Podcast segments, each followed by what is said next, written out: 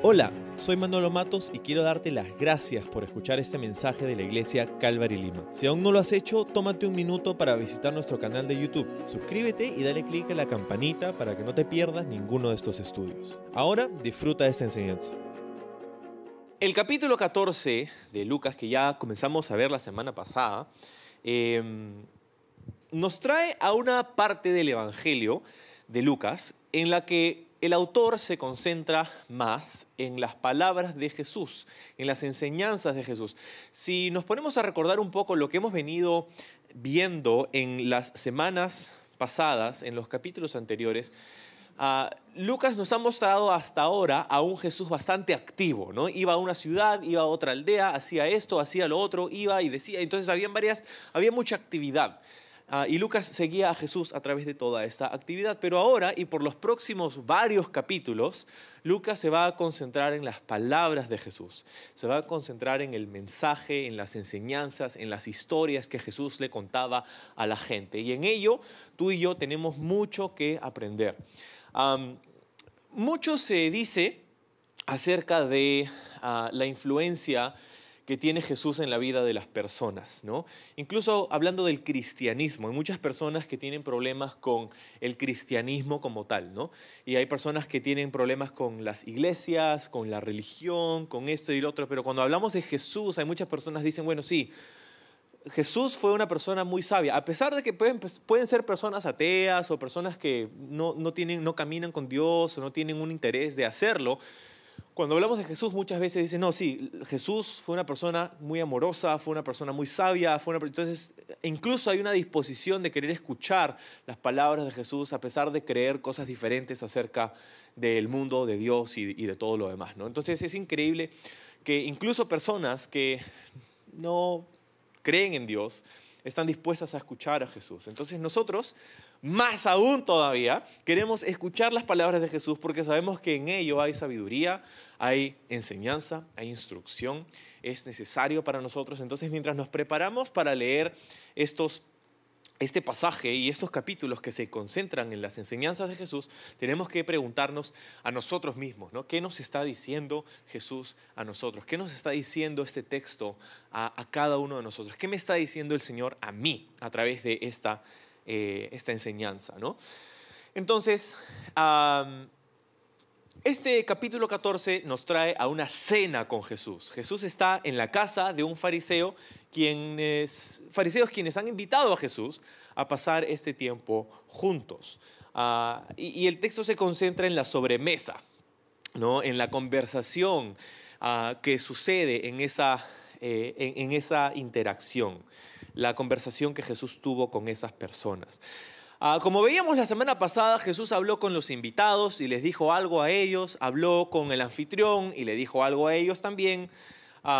Y es un intercambio bastante tenso. ¿no? Jesús tenía algunas cosas difíciles que decirles a estas personas quienes esperaban posiblemente tener un tiempo más ligero con Jesús. Pero él aprovecha la oportunidad para decirle algunas cosas fuertes y entonces el ambiente está cargado, ¿no? Ellos están escuchando a Jesús decir, decir algunas cosas difíciles y no saben qué hacer con ello. Tanto es así que donde empezamos hoy día, en el verso 15, una persona se pone de pie y dice lo siguiente, dice en el verso 15, qué bendición será participar de un banquete en el reino de Dios, esperando digamos, levantar los ánimos de esa conversación. ¿no? Qué bendición será participar de un banquete en el reino de Dios, esperando que la reacción de la gente y de Jesús misma, de Jesús mismo, sea amén, claro que sí, ¿no? Aplausos, qué bien, uh, una, una afirmación con la que todos podríamos estar de acuerdo, ¿no? Y de esa manera cortar un poco, romper un poco el hielo, ¿no? Del momento en el que se encontraban.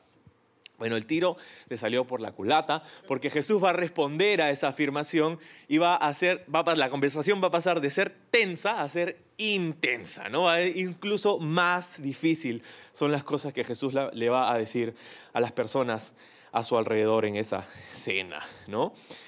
Ahora, antes de considerar la respuesta de Jesús, mira en el verso 15 otra vez esa afirmación. Una persona se levanta y dice algo de manera casual. Pero ¿qué es lo que está diciendo? Dice, qué bendición o qué bendito, bendecido aquel, incluso bienaventurado podría ser, aquel que participa de un banquete en el reino de Dios. Qué bendición será participar, dice, de un banquete en el reino de Dios. Un banquete en el reino de Dios.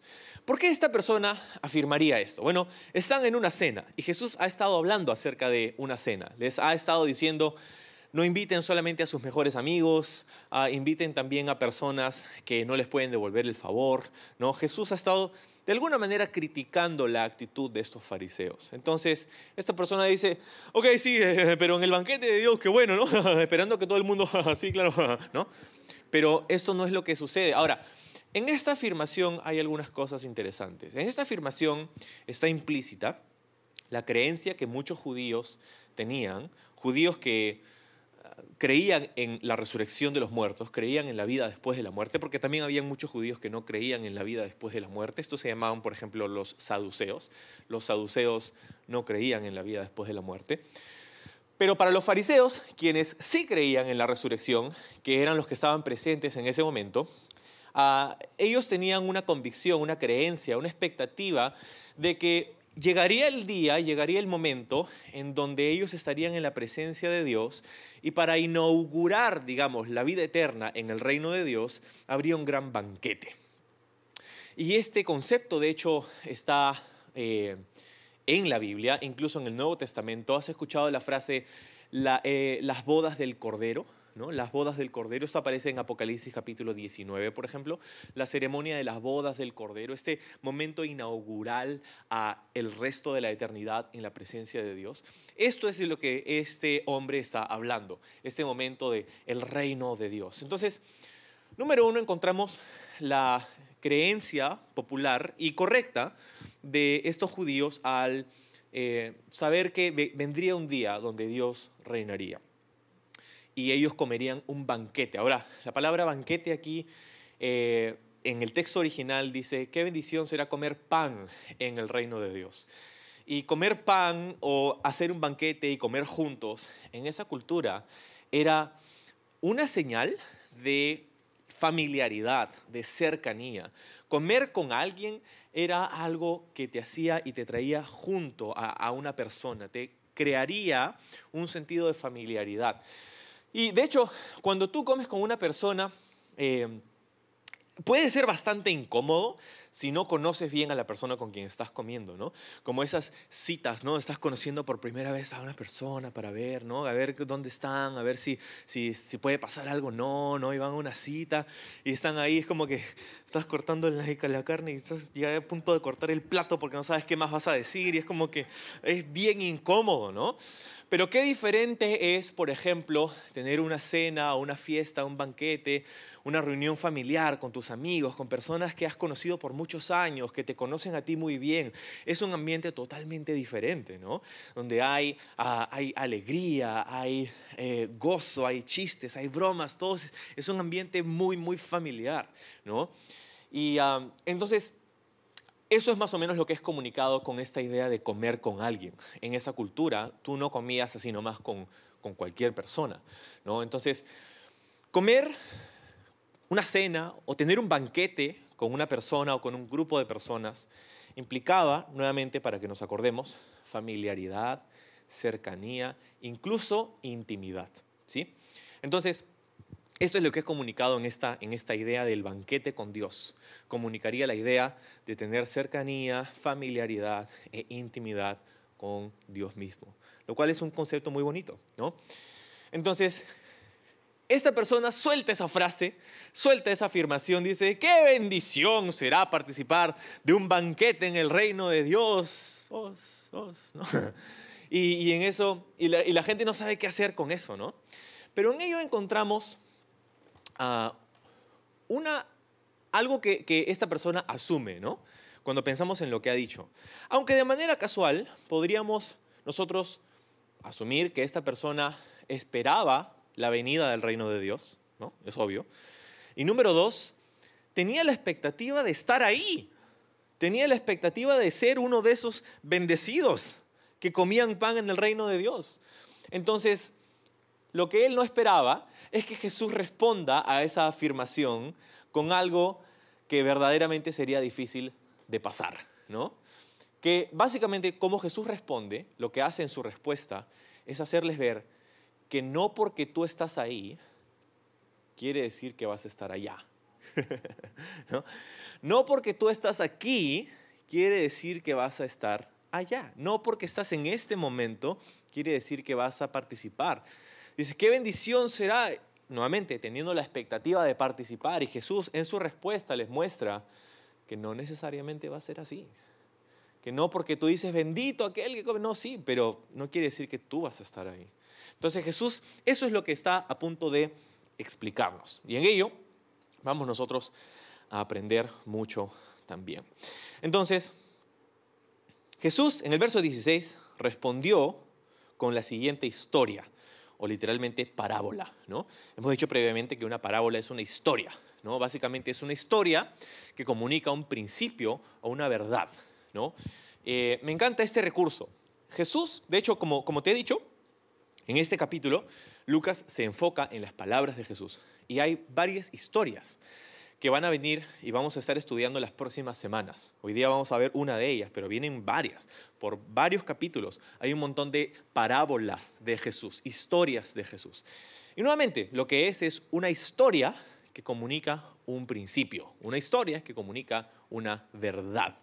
Entonces, mientras que lo estudiamos juntos, lo que quiero que tú te vayas preguntando a ti mismo es cuál es la verdad, cuál es el principio que Jesús quiere comunicarnos qué es lo que Jesús está diciendo a tanto sus oyentes originales como a nosotros en, este, en esta historia. ¿sí? Es algo que quiero que tengas en mente, que vayas pensando tú mismo también. ¿no? Ahora, me encanta que Jesús cuenta una historia, y cuenta varias historias en esta sobremesa, en esta conversación que Lucas registra para nosotros en su Evangelio. Porque ah, en el mundo de la comunicación y del marketing, esto se conoce como el famoso storytelling. ¿no? El storytelling es el contar historias. Básicamente se ha encontrado en los últimos años que cuando se trata de comunicar con, unas con personas, una de las formas más efectivas de mover a una audiencia hacia un objetivo o convencer a unas personas de un principio es a través del contar historias. Contar historias es poderosísimo porque tienen la capacidad de mover y enganchar nuestras emociones. Es muy diferente cuando yo te transmito información a que cuando yo te cuento una historia. ¿no? Ah, cuando tú transmites información, por ejemplo, este, tenemos un evento la próxima semana, tal día, a tal hora, ven, estás invitado, ¿no? te damos un, una información y tú sabrás qué hacer con esa información. Pero otra cosa muy diferente sería contarte una historia sobre ese evento, ¿sabes? Tenemos esto y esto le pasó a una persona y fue a este evento y, y, algo pasó y después de este evento sucedió algo en su vida y te cuento la historia de algo que pasó en ese evento y tú dices, wow, yo quiero eso, yo voy a ir a ese evento, no me importa, no sé dónde, pero voy a estar ahí porque has enganchado tus emociones con esa historia. Esto es lo que utiliza el mundo del marketing, básicamente, para transmitir y comunicar y mover a una audiencia. Por ejemplo, con el tema de las películas. Es la, es la razón por la cual cuando tú ves una película de terror y termina la película, ¿cómo te sientes? ¿Feliz? ¿Contento? ¿Seguro de ti mismo? No, ¿cómo te sientes? Aterrorizado y de pronto se mueve una cortina por ahí. ¡No! ¡Ah! Te pones a orar ahí, Señor, por favor, perdona, ¿no? Este, y o cuando ves una película de romance, ¿no? ay, te sientes pero en las nubes y de notebook, esto y el otro, ay, la película, te sientes enamorado, ¿no?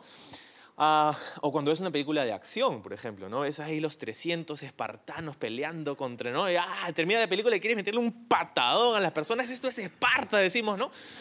O sea, nos sentimos así, ¿por qué? Porque justamente nos hemos, a través de una historia, nos hemos insertado en ella y la tendencia es a copiar las emociones de aquellos que están en esa historia, ¿no? Entonces es el famoso storytelling, pues. Y Jesús es un maestro contando historias. Ah, Jesús no solamente contaba historias, de hecho, sus historias no se trataban de entretener a la gente. Jesús no estaba contando una historia para generar una emoción.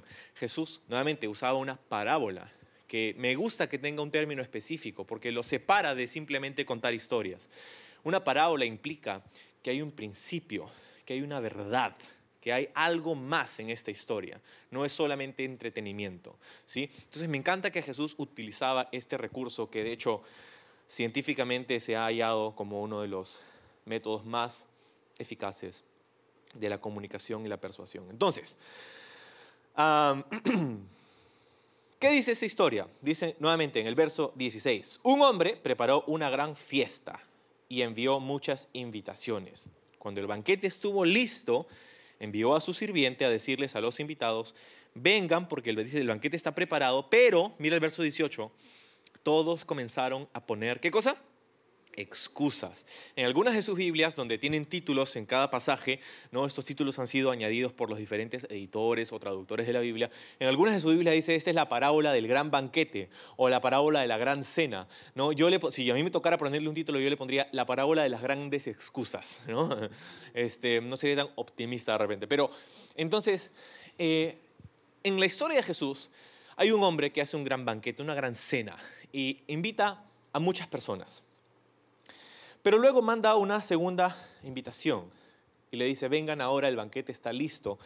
Y aquellos de sus invitados, todos, dice el texto, comenzaron a poner excusas. Ahora, para entender un poco la dinámica de esta historia, tenemos que tener en cuenta un poco la cultura de esos días. Porque, ¿cómo invitas a un grupo de personas a una fiesta, un evento, una boda, antes de que exista un reloj?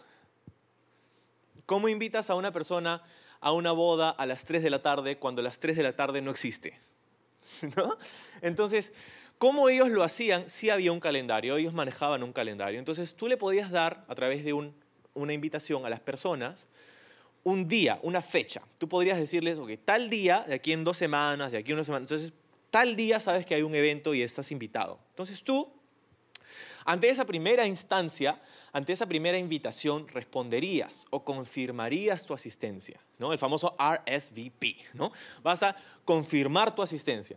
Entonces tú confirmarías tu asistencia y ya sabes que el evento, la boda, el banquete o la cena se va a dar en tal día específico y separas tu tiempo. Pero, ¿cómo sabes a qué hora tienes que llegar? ¿Cómo sabes a qué hora tienes que ir? Eso lo harían a través de una segunda invitación, donde enviarían a un mensajero para decirles que ya es momento. Entonces, tú eres el anfitrión y has ido a comprar las papas y las carnes y estás cocinando y ah, esto y el otro, entonces estás listo. Y en el momento, pues, en el que pones pues el estofado en el horno, le dices, ok, quiero que vayas y les digas a todos mis invitados que han confirmado su asistencia que vengan ahora. Ellos están esperando, están esperando que tú les digas para poder venir. Entonces enviarían pues a este segundo invitado, o esta segunda, perdón, esta segunda invitación, y ellos dirían, ok, es momento, vámonos, ¿no? Nos cambiamos, pa, nos vamos y llegamos. Así funcionaba eh, el tema de las invitaciones a los eventos en ese día. En dos instancias. La primera con el separa la fecha y el segundo con es ahora, vamos, ¿no? Entonces, ellos estarían acostumbrados a eso. Ahora, en esta historia, la primera invitación se da y aparentemente todos confirman su asistencia, porque hay una segunda invitación que les dice, vamos, ¿no? Entonces, imagínate, estos reciben la invitación y le dicen, sí, sí, claro, gracias por la invitación, bacán, ahí estamos, nos vemos. Pero cuando llega la invitación que te dice, ven, dice, todos comenzaron a poner excusas. Y las excusas son recontra Monse, si no sabes lo que es Monse, ¿no? Son, son, son perdón mi, este, mi limeñismo, este, son, son tontas las excusas, son, son mediocres las excusas. ¿Por qué? Porque el primero dice, ah, he comprado un terreno y tengo que ir a inspeccionarlo. ¿no? Y es como, ¿quién compra un terreno para después inspeccionarlo? O sea, se supone que la debida diligencia la haces antes, ¿no? Has inspeccionado el terreno y después lo compras. ¿no? En este caso no. El segundo es similar. He comprado un montón de bueyes, tengo que ir a verlos, ¿no? Es como, es como decir que he comprado un carro, pero voy a ver si funciona, ¿no? O sea, obviamente tú haces la, investigación previa antes de comprar el bien o lo que sea que está, de lo que estás hablando. En este caso no, ¿no? Lo cual me lleva a pensar que es posible que estas excusas no sé cuán, cierta, cuán ciertas eran, simplemente eran posiblemente una salida para no tener que ir.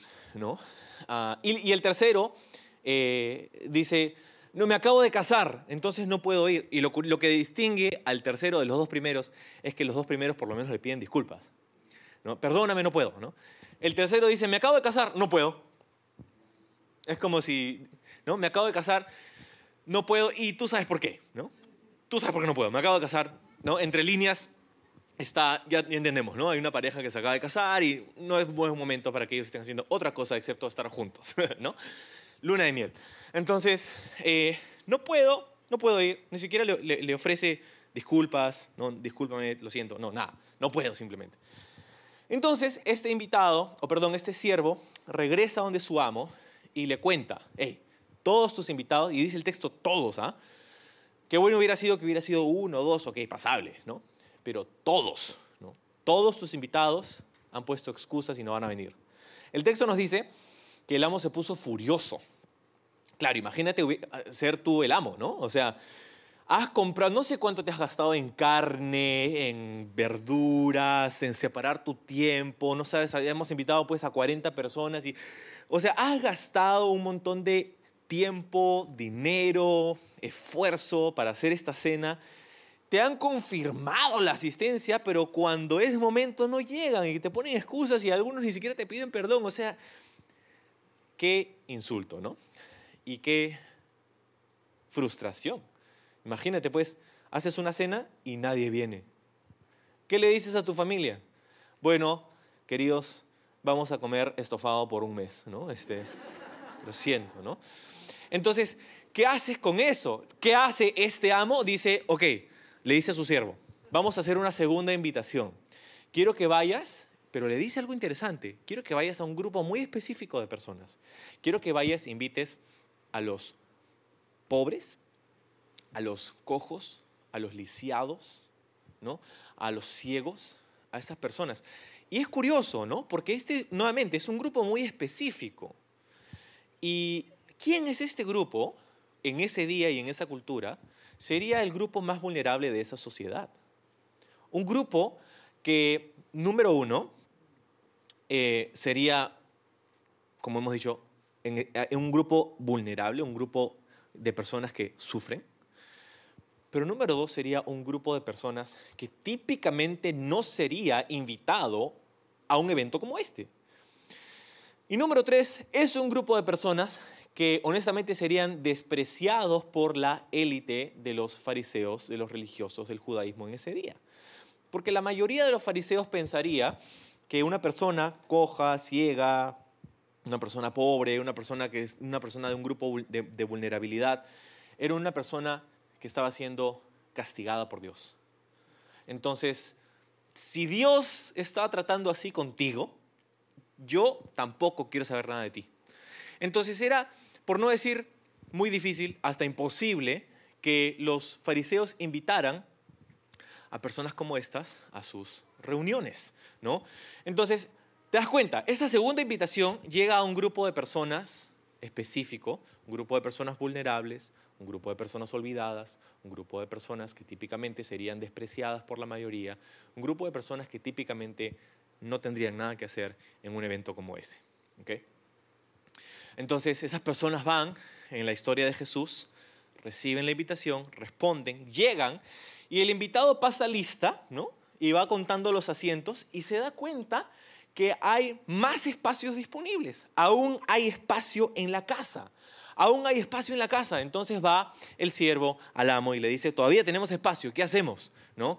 Y el amo le dice, ok, quiero que vayas ahora a donde sea, a los callejones, a los arbustos, si tienes que ver debajo de una piedra y encontrar a Bob Esponja, a él también lo invitas porque quien sea, todo aquel que escuche esta invitación puede venir. Hay espacio suficiente en la casa para todos los que quieran venir todo aquel. Eso sería un buen nombre para una serie del Evangelio de Lucas. Mm. Ah, bueno, ya lo hicimos. Entonces, este, es todo aquel que quisiera venir, todo aquel que quiera escuchar, que quiera venir, es, bienvenido. Esa tercera invitación, ¿no? Entonces, lo curioso en el verso 23 es que en esta tercera invitación donde va y le, dice, anda por todas partes, a cualquiera que veas, dice, insístele para que venga, para que la casa esté llena. Dice, insístele que venga. Esa frase me causó curiosidad, la insistencia. De hecho, la palabra original es incluso más agresiva. Básicamente está, en el texto original dice, oblígalos a venir, ¿no? Haz que vengan, prácticamente como sea, haz que vengan, es lo que le dice el, verbo ahí. ¿no? no solamente ser insistente, es hacer lo que tengas que hacer para que esas personas vengan. ¿no? Entonces, esa palabra es, nuevamente es interesante, pues. Y termina el pasaje en el verso 24 con una afirmación de parte de Jesús, diciendo, pues ninguno de mis primeros invitados probará ni una migaja ni mi banquete. Aquellos que fueron invitados la primera vez y pusieron las excusas, ellos no van a probar nada, no van a poder ingresar aún si lo intentan después, ¿no? Este, no, hay un tiempo, lo perdieron. Entonces, ¿qué hacemos con esta historia? ¿Qué hacemos con esta, ah, con esta parábola? Fiestas, bodas, invitados, y, algo que quiero que tengas en mente es que las próximas parábolas, las próximas como cuatro o cinco parábolas que vienen después de esta, incluyendo esta, tienen un tema común.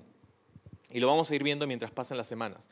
Tienen un tema común y el tema común es el sentido de pérdida. Más adelante, en, una de las parábolas, a alguien se le va a perder una moneda, a otro se le va a perder una oveja, a otro se le va a perder un hijo. ¿no? el sentido de pérdida es lo que hay en común en estas parábolas. ¿Qué es lo que es perdido en este texto, en esta primera parábola, lo que es perdido es una oportunidad. Lo que es perdido o desperdiciado es una invitación. ¿Sí? Entonces, eh, esto es lo que, lo, que, lo que vemos. Pero,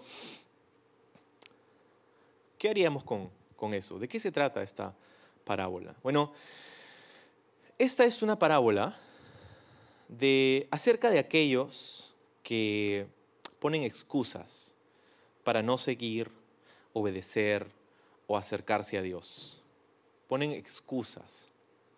Tú sabes, estoy demasiado ocupado. El domingo es el único día que puedo pasar con mi familia. No puedo ir a la iglesia el domingo, lo siento. ¿No? Ponemos excusas. Y es curioso, ¿no? Porque en estas tres excusas encontramos tres categorías de cosas que típicamente la mayoría de personas pone para no caminar con Dios, para no acercarse a Dios, para no involucrarse más. Yo estoy bien a la distancia, pero no me pidas que tome un paso más. Yo estoy bien escuchando la enseñanza, pero no me pidas que haga algo, no me pidas que dé una milla extra, no me pidas que me involucre de, maneras que me incomodan, ¿no? Le, le, quizá no, no, le vamos a decir eso abiertamente al Señor, pero es lo que hacemos, ¿no? Es lo que pensamos muchas veces, ¿no? Yo aquí nomás, yo voy a mi paso, yo voy a mi ritmo, ¿no? Y el Señor les invita y estas personas ponen tres excusas. La primera, la primera se trata de una posesión, se trata de un terreno. El típico ah, caso, la típica excusa de las posesiones. Es, un terreno que esta persona tiene que ver, cuidar, velar y, cuando se trata de posesiones, de repente para nosotros no es un terreno, de repente es, es algo más, ¿no? De repente es un objeto, de repente es una cuenta, de repente es un... No, es, es algo que cuando decimos posesiones, es curioso, ¿no? Porque poseer habla de que es tuyo. Pero a veces llega el punto en nuestra vida donde nuestras posesiones no es que son nuestras, sino que nuestras posesiones nos poseen a nosotros. Y ese es el problema, ¿no? O sea, el problema no es tener un terreno, el problema no es tener posesiones, el problema es que muchas veces estas nos tienen a nosotros. estas cosas que demandan nuestra atención, ¿no? La segunda es la categoría de los negocios. Dijo, tengo bueyes que he comprado, tengo que ver que funcione bien todo. ¿no? Los bueyes eran una herramienta de trabajo para una cultura agraria en esos días. Entonces estamos hablando de negocios. Oh, ¿y cuántas veces? Te podría decir, puedo, eh, creo que no puedo eh, terminar de contar, no, no, no, me alcanzan los dedos ni, la memoria para decirte las veces que he escuchado de muchas personas diciendo no puedo porque tengo que trabajar no puedo involucrarme, no puedo servir, no puedo tomar la clase, no puedo ah, hacer tiempo en el día para pasar con el Señor. No, no puedo, no puedo porque tengo que hacer esto otro, tengo este trabajo, tengo este horario, tengo estas cosas. Ahora, lo que tengo que decir en este punto es que Jesús, el punto de Jesús no es mostrarnos que estas cosas son malas en sí. Ni el trabajo ni las posesiones son malas intrínsecamente, no son malas en sí. El problema, el problema es cuando se convierten en un obstáculo que nos impide acercarnos a Dios. El problema es cuando ofrecemos estas cosas como excusas para no caminar en obediencia al Señor. Cuando escuchamos una invitación de parte de Dios que te dice, ven, acércate, involúcrate, sirve, se parte, comparte, abre tu boca, da tus manos, da tu tiempo, da contribuye. Eh, eh, eh, cuando escuchamos esa invitación de parte de Dios y nosotros usamos estas cosas como excusas, ese es el problema. Con el tema del trabajo, ah, es parte de la vida, el trabajo es necesario, ¿no? el trabajo no es intrínsecamente malo, es, es más, la Biblia dice que el que no trabaja no come tampoco, ¿no? o sea, es algo que, que va a tomar nuestro tiempo. Pero el problema es cuando usamos el trabajo como una excusa para no acercarnos a Dios, para no ser obedientes a Dios. Y pasa que muchas veces pensamos que la única forma de pasar exitosamente por esta vida es siendo serviles a nuestros jefes terrenales. Y llega un punto en donde se, piden tantas cosas de nosotros y tú has sido, por ejemplo, contratado para un tiempo específico, para un horario específico, pero luego te piden que te quedes en más y esto y el otro pasa una semana y pasa un mes y ya no son dos cosas y no son diez, ¿no? Y, ya no son ocho horas, son diez y son doce después y, y es como todo esto y, y, hay esta sensación de que la única forma es que yo tengo que, yo tengo que, yo tengo que, ¿no? Y, y, por eso muchas veces sentimos que no podemos, no puedo dar mi tiempo al Señor, no puedo hacerlo, no puedo hacer lo otro, pero la cosa es que lo que Jesús está diciendo aquí es que el único amo que nosotros debemos tener es el Señor. Y a Él es quien le debemos todo. Entonces, el trabajo es importante, el trabajo es necesario, nuestro compromiso, nuestra responsabilidad, ser los mejores colaboradores, asociados, trabajadores, empleados que podemos ser. Pero cuando esto entra en conflicto con mi intimidad con el Señor, entonces se convierte en un problema. Y no es, ojo, ¿ah?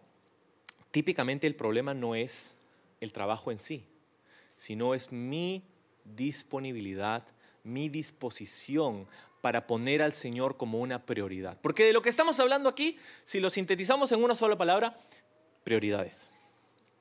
Es cuestión de prioridades. Porque el tercer, la tercera excusa es de relaciones. ¿Te has dado cuenta? La primera era posesiones, el segundo era negocios, el tercero relaciones. La tercera excusa, ¿no? Relaciones.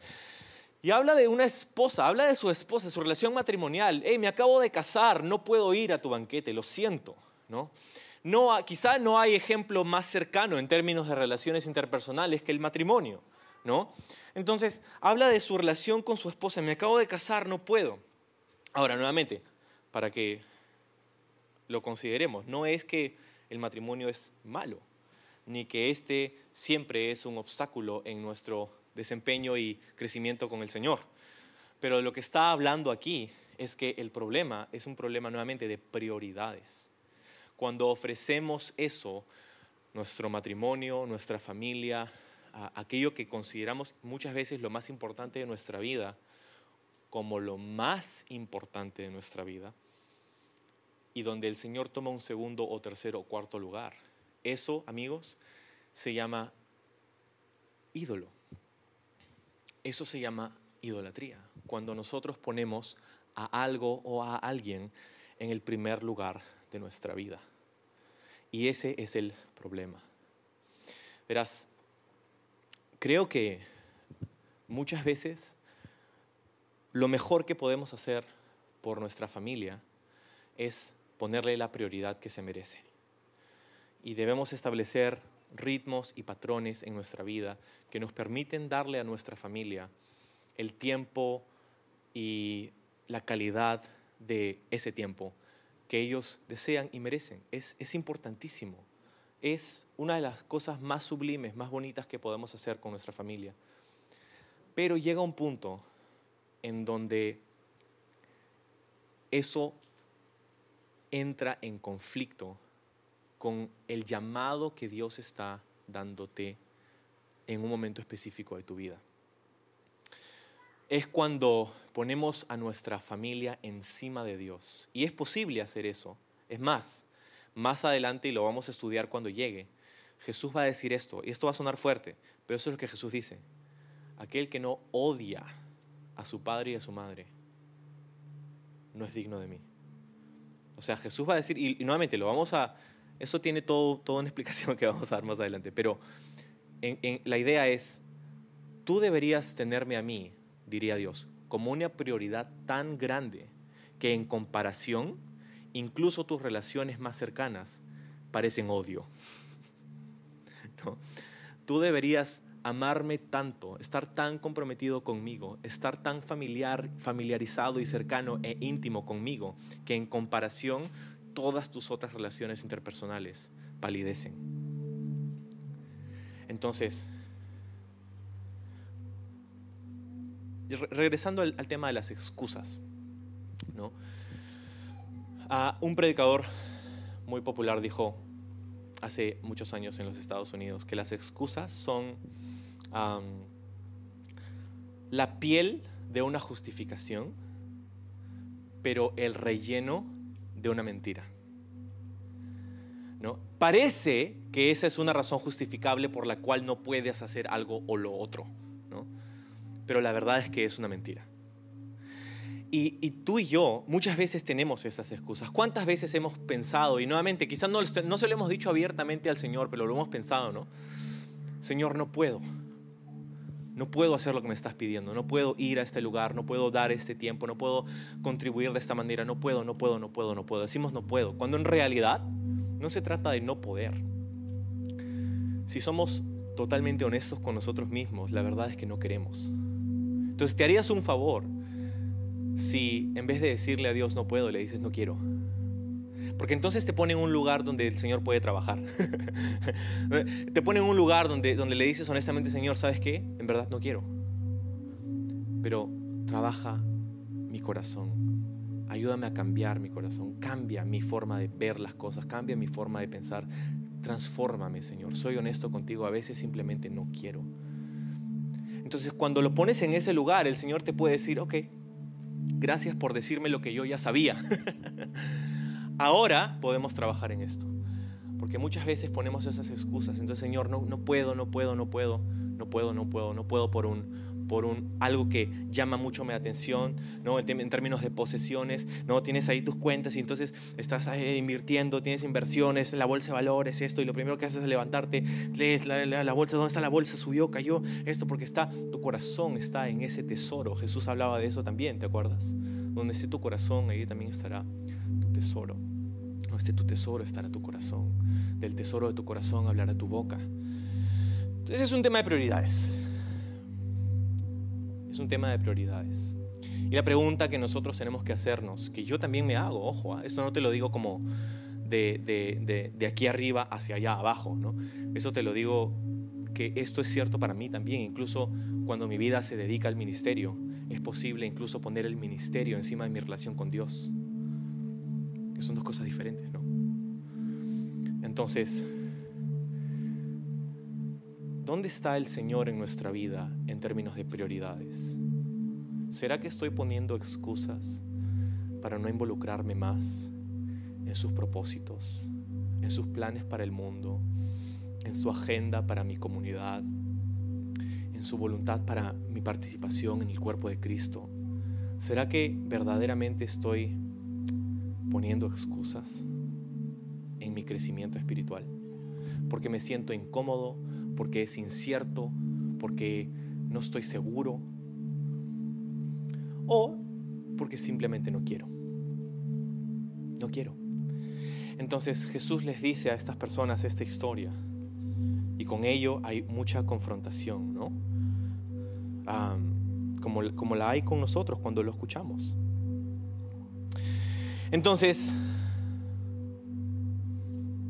aquellos que pusieron excusas, ya sea por posesiones, ya sea por negocios o por relaciones interpersonales,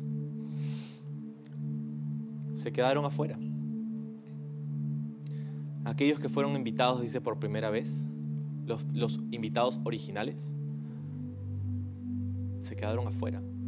Pero fue una segunda invitación después de esta. Y la segunda invitación llegó a este grupo de personas vulnerables. Y ellos fueron. Y asistieron y participaron, pero aún quedaba espacio, así que fue una tercera invitación y la tercera invitación fue a cualquiera que, estuviera por ahí. Y en esto, amigos, hay también una imagen profética de lo que estaba por suceder. Porque estos grupos representan a alguien. Los invitados originales serían el pueblo de Israel, los judíos, aquellos que recibieron la invitación original a través de los profetas, a través de la ley. ¿Cuántas veces el Señor enviaría profetas a la vida pública de la nación de Israel diciendo, arrepiéntete, el Señor quiere que tú lo adores a Él, el Señor quiere que tú tengas comunión con Él, el Señor quiere restaurarte, redimirte. ¿Cuántas veces vemos a los profetas haciendo las invitaciones a su pueblo? Pero en última instancia, ¿te acuerdas que habían dos invitaciones? O dos partes de la invitación. Primera la que, la que te daba la fecha, más o menos, para que te, tengas la idea. Y la segunda que te decía, ya es el momento, está aquí, vámonos. Bueno, llegó el último de los profetas, que sería Juan el Bautista. ¿Y su mensaje cuál fue? ¿Te acuerdas? El reino de Dios se ha acercado. He aquí el Cordero de Dios que quita el pecado del mundo. Yo no soy digno ni, ni de atar sus sandalias. Es necesario que Él crezca y que yo mengüe. Él es, Él es, Él es. Arrepiéntanse, el reino de Dios está aquí. ¿Y qué hicieron con esta invitación? Como nación, el pueblo de Israel. ¿Qué hicieron con Jesús? Lo rechazaron, ¿no? Lo rechazaron. Pero ¿quiénes fueron los que sí aceptaron a Jesús en esa primera fase. No fueron los cojos, los lisiados, no fueron los ciegos, los mancos, a quienes vemos a Jesús activamente alcanzando a través de los evangelios, sanándolos, enseñándoles, alimentándolos milagrosamente. Fue ese grupo de quien se configuró su primer grupo de seguidores. Pero habría un tercer grupo. Y el tercer grupo somos nosotros. El tercer grupo es de todo aquel. Dice, anda por donde sea, los lugares más recónditos. Anda y voltea las piedras y encuentra quien sea.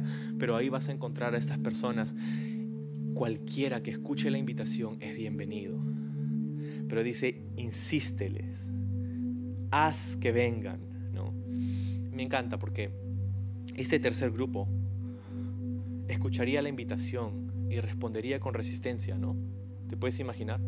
Yo, a mí, yo, ¿cómo vas? El amo me está invitando a un banquete a mí, pero yo no soy digno. Tú no sabes, Dios no quiere que yo, el Dios no sabe lo que he hecho, no soy digno de entrar en ese banquete. No, no puede ser.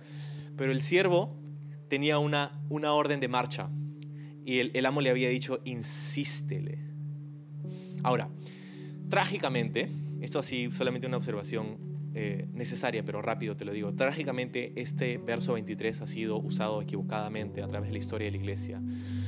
Porque este texto fue utilizado, por ejemplo, por San Agustín para justificar la persecución religiosa de los no cristianos. Este texto fue usado por la Santa Inquisición española para justificar la tortura de los no cristianos. Este texto fue utilizado por Roma la Iglesia Católica Romana en la época medieval para justificar muchas de las cruzadas hacia el Medio Oriente, para pelear en contra de musulmanes. haz que vengan, como que por la fuerza, es lo que, lo que se supone que dice ese, ese texto. Y así ha sido usada equivocadamente uh, esta, esta verdad, este, este mandato de parte de Jesús. Pero lo que creo que está aquí en esta invitación no es una insistencia forzosa, no es el uso de la fuerza, es el uso del argumento, de la persuasión, de la insistencia. Lo que creo que está entre líneas aquí no es oblígalos a venir de las mechas, ¿no? Como ven te estoy diciendo, ¿no? No. Sino que la idea aquí no es oblígalos por el uso de la fuerza, sino por la argumentación persuasiva. Comparte con ellos por tu estilo de vida, tu amor, tu conversación, la gracia que les extiendes. Oblígalos a venir, hazles saber que tienen un amo que los invita, que los espera, que hay un asiento para ellos, que aunque no se sienten dignos, el Señor los llama. Hay una invitación que está corriendo y que quiere que, número uno, tú y yo respondamos. Hay una invitación a la que nosotros debemos responder. La invitación del Señor a caminar con Él, a obedecerle, a caminar en su voluntad, a, a tomar pasos de fe, a no poner excusas para poder caminar con el Señor. Pero por otro lado, nosotros también somos los siervos que se supone que vamos e invitamos a otras personas. Hay otras personas y el amo ha dicho, anda e invita a todos los que pueden estar por ahí en el camino porque quiero que ellos también participen, quiero que ellos también vengan porque quiero que mi casa esté llena. Y lo que quiero que tú sepas esta mañana es que hay espacio en la casa, hay espacio en la casa de nuestro Señor. Y hay una insistencia, pues hay una, invitación, una invitación a la que tenemos que responder. Así que lo que quiero hacer en este momento es lo siguiente, es decirte, mira, yo no sé si tú has entregado tu vida a Jesús, yo no sé si tú has tomado una decisión de decir voluntariamente yo respondo a esa invitación, pero eso es lo que vamos a hacer en este tiempo. El Señor nos invita a que confiemos y caminemos con Él, a ese banquete. ¿Te acuerdas lo que el banquete representaba? Cercanía, intimidad, familiaridad. A eso nos invita el Señor, a caminar con Él. Entonces, en un minuto más vamos a orar y si tú escuchas esta invitación de parte de Dios, yo voy a ofrecer un momento para que podamos orar juntos. Ah, te voy a pedir que levantes tu mano, te voy a pedir que respondas a esa invitación haciendo una oración juntos, diciéndole, Señor, sé que me has estado llamando y sé que yo he estado huyendo. Yo he estado corriendo, yo he estado ah, ansioso, inseguro, no sé, me incomoda un poco, pero escucho tu invitación. Y si, y si tú sabes que el Señor está hablándote de esa manera, te pediría que respondas y que evalúes dónde está tu vida y dónde quiere el Señor llevarte. Que respondas con fe a esa invitación una invitación que te dice, yo sé lo que tú has hecho, yo sé los errores que has cometido, yo sé los pecados que has cometido, yo sé que tú de repente no te sientes digno o no te sientes listo, pero déjame decirte, hay espacio en la casa. Y yo sé que va a tomar un poco de insistencia, pero quiero que sepas que quiero estar contigo. Quiero que tú vengas a mi banquete. Quiero que te sientes aquí a mi costado. Quiero conversemos, que tengamos una relación. Quiero que sepas que te perdono. Quiero que sepas que no tengo castigo, sino gracia para ti.